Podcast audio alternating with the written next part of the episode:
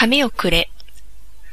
地域や時代により様々なバリエーションがあるが、おおむね以下のような内容である。夕方の学校のトイレに入った女子高生が、紙をくれ、という個室からの声を聞きつける。彼女は近くに置いてあったトイレットペーパーを上から投げ入れた。すると再び、紙をくれ、と言われ、また投げ入れる。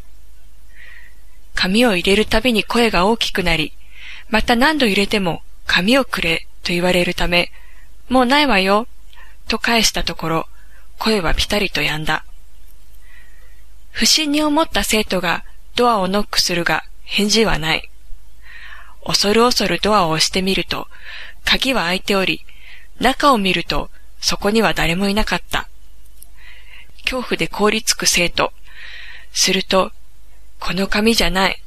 お前の紙だの声とともに、便器の中から伸びてきた手に紙をつかまれ、彼女は便器に引きずり込まれてしまった。